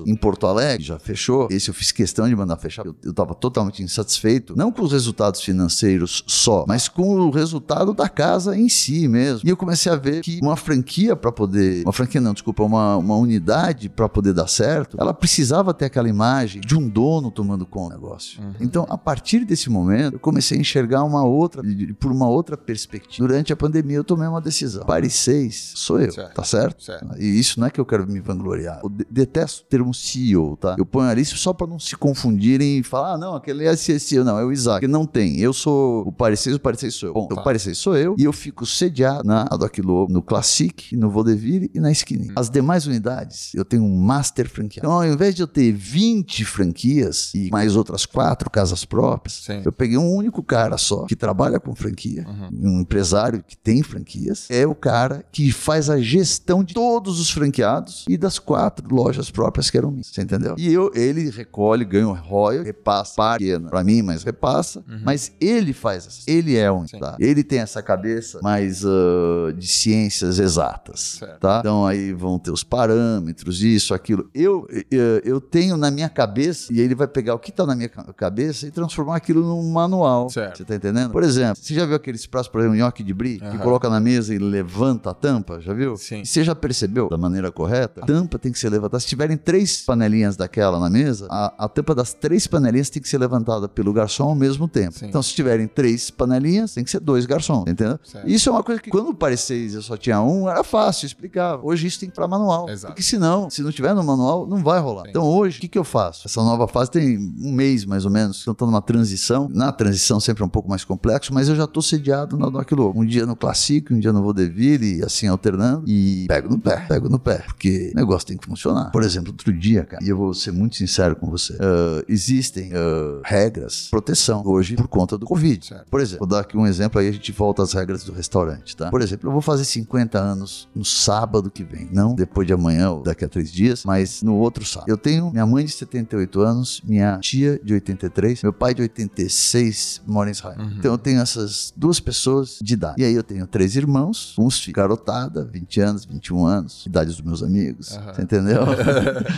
e aí, para e pensa. Meu irmão tem um sítio que eu adoro ir aos Só que quando eu vou ao sítio na semana, de vez em quando minha tia e minha, minha mãe também vão. Eu não acho legal, mas eu já descobri também que você não pode falar pra elas, não vá. Porque a vida não é tua, Boa. você tá entendendo? E você ofende. Boa. É, Você ofende. Concordo. Ela fala, pô, eu quero. Concordo. Por quê? Porque eu fico pensando assim, né? Eu já decidi, tá? Eu não vou pra Indonésia. Por quê? O que você tem contra a Indonésia? Não, porque eu já tenho 50 e eu vou, eu quero escolher até o final da minha vida os lugares pra onde eu vou. E a. Indonésia não tá dos lugares onde tá na minha lista dos 50. Sim. Imagina uma pessoa com 80 e tralalá falando, pô, quantos anos eu tenho com saúde ainda pra Sim. eu vou ficar vivendo aqui dentro de casa? Eu prefiro correr o risco. Então, se é pra ir pro sítio pra estar junto com meu sobrinho, eu quero ir pro sítio estar junto. Então, eu não posso impedir. Você concorda comigo? Por outro lado, eu também não posso fazer os meus 50 anos que eu automaticamente vou convidar. Eu não posso não convidar minha tia minha mãe. Minha tia, nós somos filhos praticamente. Ela Sim. não teve. É irmã da minha mãe. Eu não posso não convidar minha tia minha mãe nos meus 50 anos. Lógico. Isso é muito egoísta. E por outro lado, eu também não posso fazer um evento, 50 anos, comemorar os 50 anos e convidar minha tia e minha mãe. E elas se contaminarem. Aham. Porque não está sendo um fim de semana comum onde elas vão se elas quiserem. Está sendo o meu aniversário que elas vão porque é o meu. Sim. Eu tomei uma decisão que pra mim, um cara festeiro e etc, foi uma decisão muito difícil. Eu não vou sair de São Paulo. Eu vou ficar em casa, vai ser um fim de semana. Eu detesto. Vai ser um fim de semana em casa com minha mulher e meus filhos. Cara, deixa eu te falar uma coisa, Isaac. Eu fiz a mesma coisa, porque eu sou de janeiro, eu acabei de fazer 40 anos. Porra, cara. 40 anos. E eu tinha planejado uma festa pra mim. Assim, uma festa. Eu nunca fiz uma festa pra mim. Eu falei, cara, eu quero levar todos os meus amigos, eu quero levar os grupos de pagode, de samba, de rock, de sertanejo, dessa galera toda. Eu quero, eu vou alugar um lugar incrível. E aí chegou a pandemia. Eu falei, bom, vamos ver, vamos ver, vamos ver, vamos ver, vamos ver. Não posso chamar as pessoas. Caramba, eu sou muito ligado em saúde. Tá, vou chamar um grupo pequeno. Vou chamar um grupo pequeno, um grupo pequeno, um grupo pequeno. Depois eu falei, não, agora eu chamar um grupo ainda muito pequeno. Até uma hora que eu falei, é, não vai dar pra vir a, a banda, não vai dar pra vir o Belo, que eu queria que o Belo cantasse. Eu não queria dar. Bom, vou chamar só os meus amigos e minha família. Final das contas, não chamei ninguém. Passei lá eu, minha esposa e o meu filho no meu aniversário. E, e é isso. Cara, eu vou te falar uma coisa. É, os 40 anos, que é uma idade que muda, né? Cê- Toda idade decimal, ela é muito importante. A 50 é meio século, né? 40 é quando você já não é mais um cara, né? Não é mais de menino, né, meu? É, exatamente. Agora, pô, o cara de 40 anos. É, um cara não de vai- 40 anos. Um cara de 40 anos não vai viver de mesada, por É, exemplo. É, não uma é coisa mais que de se fala. não é mais de Entendeu? moleque. É, você tem que ter agora é, é a década da casa própria, dos seus, das suas conquistas, da, do, Amém. de que você se estabeleceu. Fundamentar as coisas na tua é, vida. você se estabelecer, né? É a hora que você conquista, você chegou no platô, né? isso Você, aí. pá, agora, 50 anos já é. Falar, bom, agora é, tipo, mais ou menos dizendo, agora é ladeira abaixo da idade. a virada da curva. Aham. Mas é uma comemoração super legal. Eu lembro a comemoração do meu pai de 50 anos. E eu sou um cara de festa. Não sei se você já foi. A gente não era amigo ainda. A minha Aham. última festa, que foi no, no Parecis Burlesque, que era aquela casa de show que a gente tinha na, na Augusta, porque era de show, fechamos, não tem mais. Mas o Parecis Burlesque é, é- foi um. um- é- é- é- a gente fez uma festa que tava lá ah, o Jota e toda a turma, tava o Ney Pai, Aham. tava a Rafa, pô, tava o Gabigol naquela época Sim. que eles estavam ele e ela. Meu, foi, um, foi uma festa, assim. Tocou desde coisas que eu ouço, como Paulo Ricardo, Uhum. Sandra de Sá, ah, aí depois ah, tocou Fiuk, tocou. Teve a entrada do Paulo Ricardo, foi muito legal. Que, aí você vai falar, pô, mas a molecada não sabe nem quem é o Paulo Ricardo. Então, tipo, o, o foco da festa, o grande show da festa, Aham. era o show da Ludmilla. Certo. E foi um presente da Ludmilla. Uau. E aí, você vê os amigos, como é legal quando você tem esses amigos. Então, o, o foco da festa era o show da Ludmilla. Então a garotada sabia, ô, legal, o Ru vai ter um show da, da Ludmilla. Mas aí eu coloquei Paulo Ricardo, Paula Fernandes, papapá, papapá. Meu, eu consegui fazer um dueto Paulo Ricardo com Paula Fernandes. Que legal. E eles nem se conheciam, cara. Eles ensaiaram no, no- no- lá, lá- lá no backstage. Uma coisa maravilhosa. Foi lindo. E quem viu, viu. Eu sou um cara de festa. Mas, e, e festas grandes. A minha última festa antes dessa, porque antes eu tinha morado nos Estados Unidos, minha última festa tinha sido antes de ir pros Estados Unidos, antes de morrer o Jair Rodrigues, que era um cara que eu amava de paixão. Quando ele morreu, me deu uma brochada. Eu fiquei um tempo sem fazer festa. Mas foi a festa de 43. A festa de 43, no Rio de Janeiro, bicho, você não vai acreditar. Duas mil pessoas do Copacabana. O Projac tava lá. Porra, foi uma puta de uma festa. Então, quando você. Ainda o, o meu primo ainda comentou, né? na De 42 agosto, que foi ainda menor, foi menor, tinha umas 750 pessoas. O meu primo comentou: Meu, se na tua festa de 42 foi essa festa, a de 50 vai vir Rolling Stones. Uhum. Cara, e a de 50 não vai rolar festa. Você tá entendendo? Eu tinha na minha expectativa a grande festa que eu almejava desde moleque vai ser a festa dos 50, né? É assim, pelo menos eu tô vivo com 50, né? Perfeito. É, eu tinha um cara que eu amava, assim, de paixão. Quando eu ia pro Rio, eu sempre chamava ele. Ele morava do lado do parceiro do Rio, da Barra. E, e a última vez que a gente viu foi no final do ano passado. Depois eu não voltei mais pro Rio e começou logo depois a pandemia. E aí a gente não se viu mais, mas se falava. Mas quando ele foi, a gente foi, ficou bebendo. Eu não sou muito de beber, tá? Sim. E ele é flamenguista, roxo, pá, fez a story, eu zoando o cara. Pois é, aí o franqueado lá do Rio manda uma mensagem: Meu, o cara tá na. O cara foi internado de coronavírus. Falei, Bom, 50 e poucos anos, vai sair. Mandei uma mensagem pra ele, bicho, tô confiante, vai dando notícias, nenhuma resposta. Passou uns dias, o cara morreu. Eduardo Galvão, Edu Galvão, o ator. Cara, então. Verdade, agora. É? Poxa. e aí, cara, ele contava cada história, meu. Dolorido. E- e- Ele, histórias que eu contei aqui que você vai sempre se lembrar, tipo, o dia que eu morrer, tomara que demore muito, mas ah, você vai ler, puta, me lembro que Isaac falava, falava que negócio da filha dele, que os amigos não podiam pegar a filha. Pô, o Eduardo Galvão me falou uma coisa muito legal, é solteirão, né? Aham. Solteirão, boa pinta, e ele tinha uma filha que era eh, nova, né? E aí ele tinha um combinado com a filha que ele jamais ia pegar alguma garota que tivesse menos do que a idade dele, né? Ele falava isso pra mim sempre. Aí a última vez que a gente se viu em dezembro, eu falei, pô, e aí, Edu? E agora? A filha cresceu, e aí? Faz o quê? Não, não, esse combinado já caiu, não existe mais. e agora eu virei vovô, ele tinha acabado de virar vovô. Pô, mas... E aí você começa a pensar, né? Então, pra quem, uh, por exemplo, meu irmão, meu irmão é um empresário que fica num negócio com ele, no escritório, grande, pessoas, ele não conhece muita gente. Bicho, pessoas próximas a você, deve ter algumas, próximas a mim. Foi o Rodrigo da, da ESPN, né? Ele era ESPN da, da, da Sport TV, sei lá. Conhecia o Rodrigo. Eu, eu conheço as pessoas, deixa eu te falar, tá? Eu, eu sou amicíssimo da Ludmilla, eu não sei uma música. E ela sabe. Às vezes ela me faz, ela põe a música e me faz repetir e cantar. É muito legal, tem um o pau na sua cara. É, pô, falei, Lud, pelo amor de Deus, né? Isso aí não foi censurado ainda. Falei, Isaac, não existe mais censura. Eu falei, opa? Muitas das pessoas que frequentam lá a casa. Você conhece porque conhece, gosta da Que pessoa. frequentam a casa e eu gosto da pessoa, Lógico, cara. lógico. E, e eu gosto da essência da pessoa, Lógico. tá? Tem uma que eu sei que ficou muito puta comigo, foi a Maria Gadu, porque eu nunca fui no show dela e ela não sabia disso, né? Eu não sabia nem o que, que ela cantava. Mas eu amava e amo a Maria Gadu. Mas quando ela soube disso, ficou muito puta, nunca mais falou comigo. Pra você ter uma ideia, vou te contar uma aqui muito engraçada. Eu tava em Miami, morando em Miami. Aí o nego chegou em Miami. Pô, vai até o restaurante, vou te ver e depois eu vou te levar na balada. Falei, nego, vou te ensinar uma coisa, cara. Eu só estou em dois lugares, né? ou na minha casa ou no meu restaurante. Você nunca vai falar. Você me pergunta hoje sobre alguma balada, não faça mais vaga ideia. Algum outro restaurante, só se for japonês pra levar meus filhos. Sim. É raríssimo. Você fala, pô, e como é que se cria? Pô, eu gosto de criar quando eu viajo, entendeu? Porque eu não quero copiar ninguém daqui, nem me inspirar em ninguém daqui pra não ser uma cópia, Sim. entendeu? Aí, porra, o nego chegou. Aí chegou no, no, no- no restaurante, aí depois em frente ao Parecis tinha o W Hotel, uma puta balada, não sei o que lá, favela. não- era, era um negócio legal pra caramba, uma balada que tinha uma vez por semana. Também tocava música latina. Miami só tocava música latina, inclusive. Mas aí a gente foi pra, pra essa balada. E de repente começou a tocar. Você partiu meu coração. Porra, aí o nego subiu no negócio e começou a cantar, feito um maluco. E eu olhando aquilo, bicho, conhecia aquela música assim de ouvir, que filhas ouviam no carro, né? Aí quando ele desceu, mas ele não foi cantar com o DJ, ele foi assim, tipo numa mesa, dançando Aham. e cantando. Aí quando ele desceu, eu falei, porra, meu, que empolgação, e você conhece a letra de cor, mano, que demais, adorei. E ele não entendeu, né, o comentário. Aí eu cheguei em casa, falei pras meninas, né, de manhã, no dia seguinte, assim, ah, eu tava com o Nego do Borel, vocês sabem quem é? Falou, lógico, pai. Meu, a música que mais toca hoje em dia, que eu tava, tava bombando. Aquela música, você partiu meu coração. Eu falei, jura? Elas, por quê? Cara, então deu uma puta mancada, né? Puta, eu falei isso pro Nego, cara. Aí depois eu contei pra ele, Nego, Aham. desculpa, cara, eu não sabia que a música era. Você entendeu?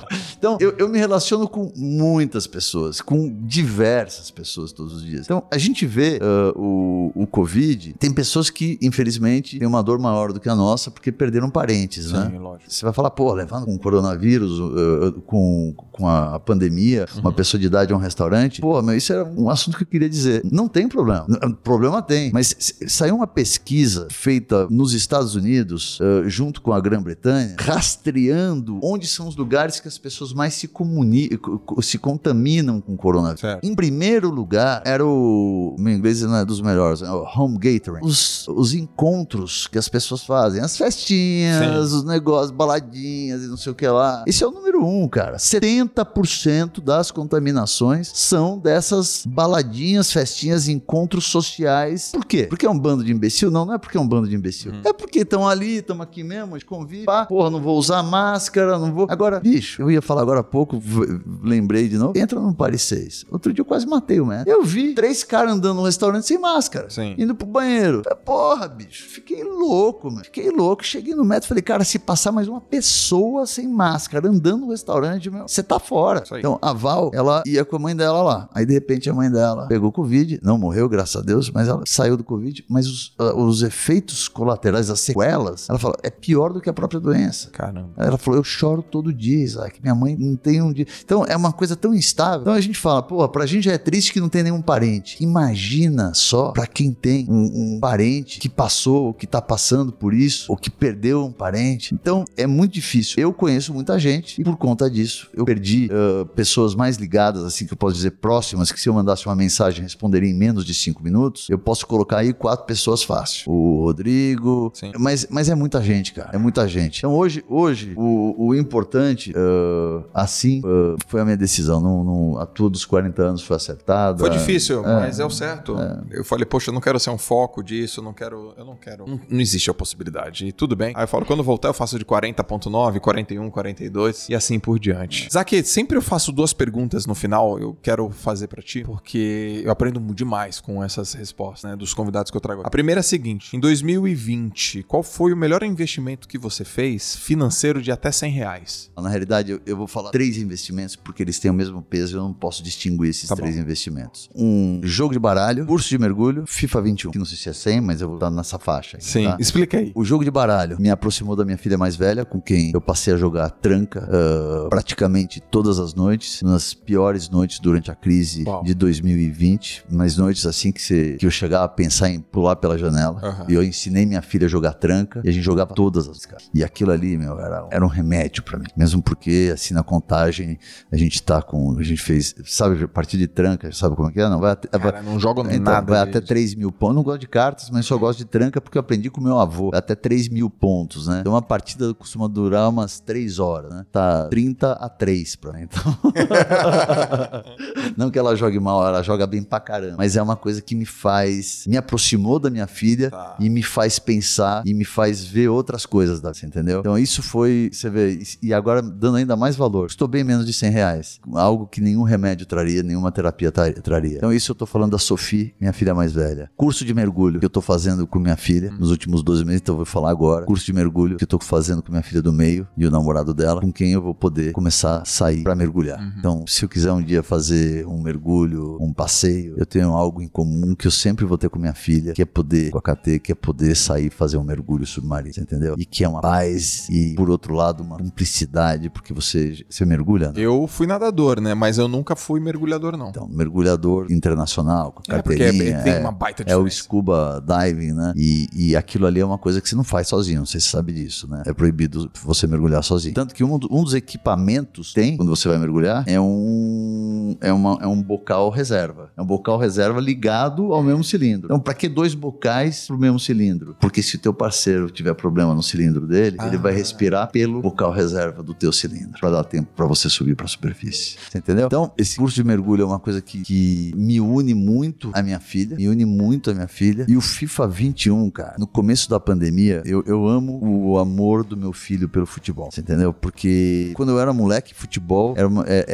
era um esporte discriminado. Falei, Porra, esse cara é velho. Não. Porto Seguro não tinha temporada de basquete, vôlei, atletismo e eu não lembro qual era a quarta. É, e, e, e ginástica olímpica, sei lá. Futebol não tinha. Meu filho, eu não existia fazer escolinha de futebol. Isso era coisa pra plebeu, você entendeu? Então, meu filho não, meu filho. E, e eu sou um perna de pau e amo futebol, você entendeu? Então, meu filho, eu coloquei o meu filho pra fazer futebol e ele, e ele realmente começou a gostar e jogar, jogar, jogar. Aí começou a pandemia, esse negócio de fecha clube, não pode interagir, não pode. Não sei. Aí ele parou de jogar futebol e começou a jogar Fortnite. E com Fortnite ele foi deixando as ele só veste, só vestia camisa de futebol. Ele foi deixando as camisas de futebol de lado e o interesse dele era só Fortnite. Pô, eu comecei a sentir falta, né? Dele falar, pai, com a bola dele, pai, vamos bater uma bola, pai, vamos jogar uma bola. Porra. E não se falava mais de futebol. E pararam os campeonatos. Eu falei, cara, isso é errado. Aí eu falei, tem uma saída. Então hoje eu jogo ele, assim, esse fim de semana, a gente passou o fim de semana inteiro, sábado e domingo, entre assistir Modern Family e jogar FIFA. Então, assistia quatro episódios de Modern Family, que dura 20 minutos cada um. Depois fazia, jogava o campeonato da Libertadores que montava, depois fazia, e a gente passou o fim de semana inteiro fazendo isso, cara. Que legal. E você vai falar, pô, então você não saiu de casa? Não, não saí de casa, mas nem pra comer. Isso é, é uma coisa, são, são três investimentos que eu fiz que eu posso dizer pra você. Na vida, re,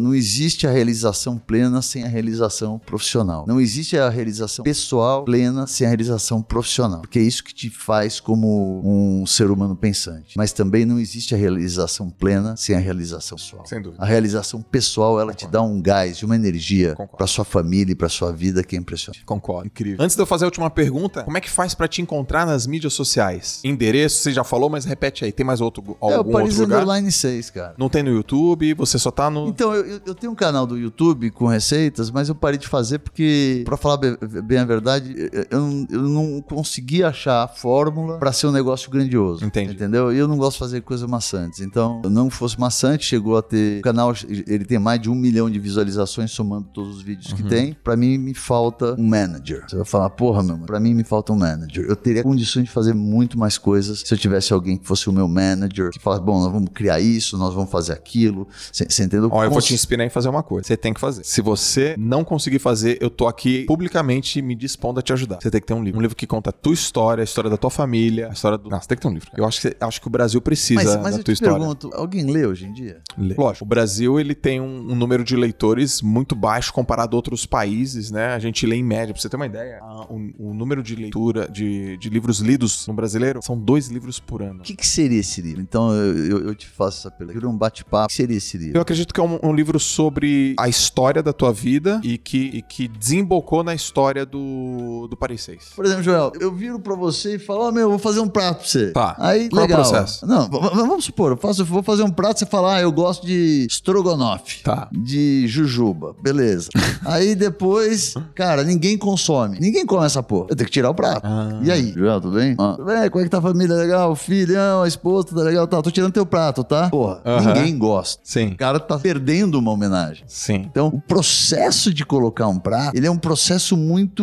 ah, e, e eu achei esse- esses dias, a minha mulher tava, que eu mostrei o livro aí do, do que tava lá, que ela fazendo limpeza, ela tá fazendo uma limpeza uma geral, a minha filha mais velha, adorei, classificou. O que você vê de livro, bicho? É. É, é o, o que eu odiava na escola. Aham. Tem uma história muito legal da escola que era assim. Isso é uma característica minha por ser. Como é que é? É, pelo meu déficit de atenção. Me mentaliza um déficit de atenção eu tendo uma aula com mais 30 pessoas na sala. Aham. Não existe a menor possibilidade. Isso não acontece. Não existe a menor possibilidade. Eu tinha ah, esse, esse negócio na escola que era, era, era impossível assistir, realmente. Mas eu adorava, por outro lado, aprender. Então, tudo que passava na escola, eu deixava para ler nas vésperas das provas. Sim. E aprendia. Mas eu estudava, e a coisa que eu mais amo fazer, e o meu aprendizado todo, tá nos livros que eu trago. Que legal. Então, os livros são a minha base de todo o meu aprendizado. Que legal. E o mais interessante de tudo isso é que eu não sei por que, que a gente entrou nesse assunto. Não, não, não, Ah, a gente tá. tava nos pratos. Co- Como é que é a questão? Você falou, pô, vou te contar como que eu faço pra chamar alguém e pra desconvocar alguém, sei lá, tirar o prato É. do, do menu. Bom, vamos lá. Em um- algum momento desviou, mas vamos voltar nisso. Então, o que que acontece? O Paris 6, como eu te falei, ele se baseia na, na- no- num período que muita gente se confunde e fala de maneira errada, ah, acha que os anos 20 foi a Belle Époque. Não, a Belle Époque foi a virada do 1900 a 1900, e tal, o final do século 1890 e tanto a 1900, e- tá? Então isso foi a Belle Époque. Foi uma época de, de uma efervescência e prosperidade econômica muito grande, tá? Ah, aí eclodiu numa merda chamada Primeira Guerra Mundial, tá? E não sei se você sabe isso, as pessoas estavam loucas pela guerra. Você não tem noção, era assim, todo mundo. Se perguntar, 9 a cada 10 pessoas queria que houvesse a Guerra Mundial. Isso em todos os países que participaram da guerra. Era uma, na, na Europa. Isso era uma loucura, né? Aham. Porque há anos que não existia uma guerra, e essa foi a guerra, então, a primeira guerra de grande proporção no mundo. Tanto que para a Segunda Guerra Mundial o cagaço foi grande, porque eles viram a merda que deu na Primeira Guerra. E depois da Primeira Guerra, como depois de toda a grande crise, você tem um momento de retomada, né? E essa retomada foi muito forte de, de uma forma cultural, tá? Não era só dinheiro, era cultura. Aham. Então você tem uh, grandes nomes aí, como Picasso, Salvador Dali, Ernest Hemingway. Você tem os nomes aí que vai até a Segunda Guerra Mundial, uh, Simone de Beauvoir, uh, puta, uns nomes fudidos que nem necessariamente eram franceses, né? Sim. Você teve o Modigliani, assista esse filme. Mod. Então ali nasce, nos anos 20, uma nova efervescência, só que ela não é financeira, ela é sobretudo cultural, Sim. tá? Que se chamam os loucos anos 20, tá? E, e é muito legal esses loucos anos 20, e é isso que o Paris 6 uh, conta, né? Então tudo isso eu trouxe pro Brasil Sim. em pilhas. E li livro pra cacete, história de cada um dos clássicos de Paris, dos grandes chefes. Então, porra, Isaac, você fez, você é formado chefe de cozinha? Meu, cara, você não forma um chefe de cozinha. Você pode dar aula pro cara, você virar, pra ele aprender a cozinhar. Aham. Mas chefe de cozinha você não forma. Chefe de cozinha é o cara que cria. Sim. E criatividade, meu. É contigo é um mesmo. dom. É um dom. tá? Então, eh, eu tive uma base, nunca fui ao fim de nenhum curso para chefe de cozinha, porque eu não tinha saco. Agora, os meus grandes professores foram meus cozinheiros, que eram do Ceará, da- da- de diversos lugares do Brasil, que cozinham no dia a dia. Sim. Que queimam a mão, que cortam a mão. Pô, um dos meus livros favoritos que me inspiraram a, a-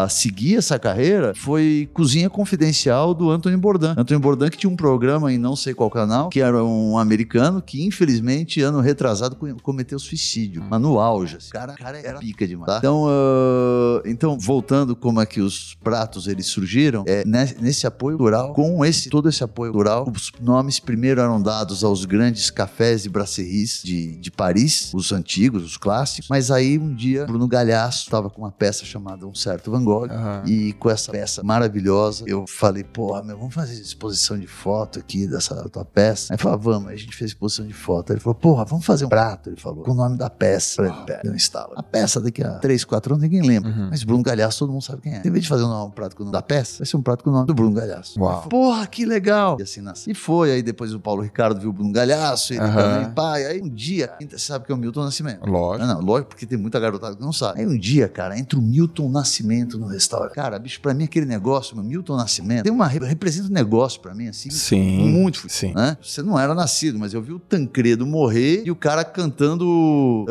e a música oficial do Tancredo, da morte, o caramba, era Coração de Estudante. Sabe qual é? Coração de Quero estudante falar é de uma coisa. Porra, meu. Adivinha aqui. onde ela anda. Tem quarentinha, meu. Você sabia que, que era, foi a música do Tancredo? É, não sabia não. É, Tancredo foi um eu, marco eu toco essa Brasil. música desde menino. Eu toco, né? Então, e, essa, de e essa, e essa música, é- ela é um. O Tancredo é um marco pro Brasil. É o primeiro presidente ah, não ah, militar Não depois da, militar, da é. ditadura. Não foi eleito, não foi, não foi voto popular, mas enfim. E aí entrou o Milton Nascimento, que as pessoas carinhosamente, os amigos chamam de pituca. E, cara, eu vi e falei, bicho, cara, mas eu não incomodo ninguém, tá? Cara Aham. foi na mesa dele, eu vou sutilmente, elegantemente, seja bem-vindo, eu sou o Isaac, o dono do restaurante. Eh, se precisar de alguma ajuda para escolher algum prato menu, será uma honra. E qualquer coisa eu estou aqui, é só pedir para me chamar. Eu faço isso até hoje, Sim. tá? Você pode falar, ah, é redundante, quem não sabe que você é o Isaac? Eu faço isso até hoje. Com certeza. Fiz isso, olhou o menu e pediu escargot. A boguinho. Escargot, sabe o que é né? É o... Lesma. É lesminha. É, vendendo da conta. Aí comeu, tá na hora de ir embora, foi tudo bem. Aí a assistente dele que tava com ele, olha, ele gostou muito, ele só não fala porque ele preserva a voz, porque ele tá em temporada. Sim. Então ele, ele preserva muito a voz dele. Dá pra entender, tem um puta vozeirão. Aham. Legal. Semana seguinte, mesmo dia, sábado, Milton Nascimento, mesmo horário. Falei, porra, o cara tá saindo do show lá 24 horas Sim. e indo pro 6. Sentou, pediu o mesmo escala. Caralho, bicho, ele gostou do prato, meu. Aí na saída, aquela mulher vem pra mim e fala do lado dele. Então, o Milton Nascimento, ele gostou muito desse prato e ele observou que no menu alguns pratos levam algumas homenagens. Ele gostaria de saber se esse prato pode levar o nome dele. Uau. Uau! Falei, peraí, peraí.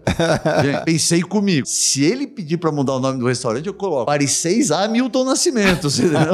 Porra, bicho. Que legal, Isaac. Cara, lindo. você tá entendendo? Lindo, lindo. Então, assim vão nascendo os pratos. Ou é porque o cara gosta, ou é porque eu vejo alguma identidade. Por exemplo, eu quero fazer o do Thiago e eu vou fazer. É, é- é só preciso do, do, do tempo, né? Eu passei por essa toda essa transição, a venda das casas próprias, sabe? transformar tudo em franquia. Mas já tá na minha cabeça. E o que, que tem que ter num livro? O que que- um livro não, num, num prato. Eu não quero que ele me conte o que tem. Eu quero. Porque no caso do Thiago, é como ele é visto. Uhum. Tá? Tá. Ele, ele- todo mundo conhece ele como? Primo rico. Primo rico. Então, Isso. então não adianta, ah, o prato que o primo rico gosta. Foda-se, não, conhece ele por aquilo que ele faz. Aham. Tá? Ele é, o- ele é o cara que te ensina a ganhar dinheiro, a ficar rico. Sim. Né? Qual que é o símbolo da riqueza? Ouro. Então tem, tem, que ter alguma pó coisa. de ouro. Pó de ouro comestível. Cara. Uma sobremesa com pó de ouro comestível. Cara, vai ser a coisa mais linda do mundo. Vai ser, ah, sei lá, Gran Gâteau a Primo Rico. Ao Primo Rico. Uau. Porra, vai ser um negócio assim fenomenal. Show. Então, assim nascem os pratos. Eles têm que ter um cruzamento. Aí minha mulher mexendo nas coisas outro dia, ela achou um monte de menu de 2008. do- Porra, os menus até 2010, cara. Cada prato tinha história de como aquele prato levou aquela homenagem. Aham. Era muito legal. É que cresceu tanto o menu que não daria, viraria um livro. Mas eu escrevia homenagem ao, ao Tiago pelo, pelo grande obra que ele tem ensinando tantas pessoas a fazer suas economias e prosperar na vida. Perfeito. E por isso o pó de ouro em cima do clássico Gran Gâteau, que é o que, Cara, que nos lindo, marca. Então isso vinha escrito História. em cada prato, você tá entendendo? Que eu acabei tirando. Mas enfim, ah, então assim nascem os pratos. Perfeito. Essa, essa era uma parte legal que a gente não podia deixar de Não falar. pode. Tava Pra, até aqui, as né? pessoas não acharem que o prato nasce do nada e cai do céu a pouca. MC Pocahontas, que tá no Big Brother. Ah, e tô muito feliz que ela tá lá, porque ela vai arrebentar e ela merece. Você conhece a? Uhum. Não. Ela merece, ela é fera demais. O Ronan, que é o, o namorado dela, eles são muito top. Uhum. Eh, ela é um- tipo uma Ludmilla, ela é um sangue bom. E a Poca, eu queria homenagear e ela não sabia o que. Eu falei, Poca, eu já percebi que adora camarão, meu. Eu vou fazer uma entrada de camarões empanados com uma geleia de damasco. Bicho, sério, vai ficar bom? Fiz, ela experimentou, amou, ficou Pronto. o prato dela. Que entendeu? Então, vai muito. Ou se não, como aconteceu com a Fernanda Takai, que não está mais no menu, porque vai deixando de... A gente tem que uma hora Lógico. tirar, né? Mas sempre estará no menu, né? Aham. que é eterno nosso. Lógico. A Fernanda Takai, ela queria um confit de canard, não confit de canard não, o magret de canard, que é o peito do pato, Aham. eh, com molho de frutas vermelhas e um purê de batata barô. Porra, aí a do caso ela já me trouxe a receita, você entendeu? Aham. Então é assim que nasce. Cara, que legal, Isaac. Que legal, meu. Excelente, cara. Que história. Que história maravilhosa. E agora você tá, você tá pronto pra última? A derradeira?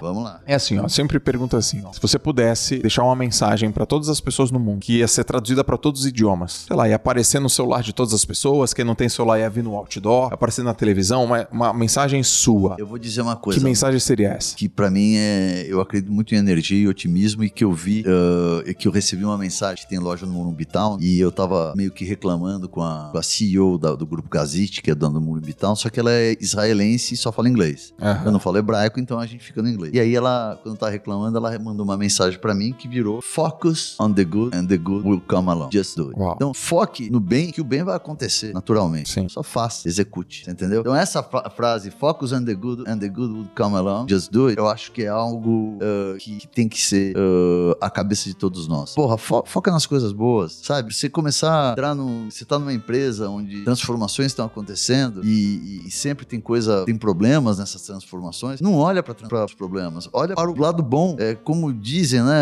É, Todo mundo vê as pingas que eu tomo, É. e, mas não vê os tombos que eu levo. É. Agora você tem que pensar o contrário. Olha mais para as pingas, as, as pessoas têm que olhar mais para as pingas que elas tomam do que para os tombos que elas levam. Elas têm que aprender com os tombos. Sim. Mas na cabeça delas, o objetivo é sempre as pingas As que elas pingas. vão tomar. Cara, que Você legal. entendeu? Muito Isso, eu- isso eu escrevi numa última mensagem que eu mandei pra minha esposa ontem, quando ela realmente levantou alguns problemas. Eu falei, cara, eu não tô acreditando. Você tá conseguindo ver problema nisso. Uhum. Porque isso é o lado negativo disso, que é o lado Sim. que é infinitamente. Perfeito. E você focar pequeno. Meu, vamos resolver o problema só pensando no bem. Pequeno problema é, é, é, é, é os que se paga, bicho. Né? Puta, que animal, cara. Isaac, pô, foi um prazer falar com você. Esse podcast ficou incrível, cara. Ficou, assim, cheio de, cheio de insights. Obrigado pela tua presença aí. E você é sempre bem-vindo aqui, cara. Cara, eu saí daqui vaiado, todo mundo olhando, querendo usar a sala, falando, porra. Mas tá eu- tudo bom, mas por um bom motivo. Foi com muita alegria, cara. porque Eu Cara. sou seu fã. E quando você mandou isso, eu falei, puta, cara, eu tô acreditando. Sabe aquelas coisas que você fala, não, é possível? Caraca, né? meu, que legal. E- porque eu recebo muitos convites, né? Sim. Mas que não tem a ver. Mas eu, eu, eu, eu acho que existe uma, uma conexão muito grande entre nós. E eu fiquei muito feliz com esse convite. Show de bola. Eu também. Honrado. Vamos lá, tamo junto, cara. Obrigado, Isaac. Valeu, galera. Forte Então, abraço. vamos Até lá. o próximo Focus podcast. on the good and the good will come along. Just do it.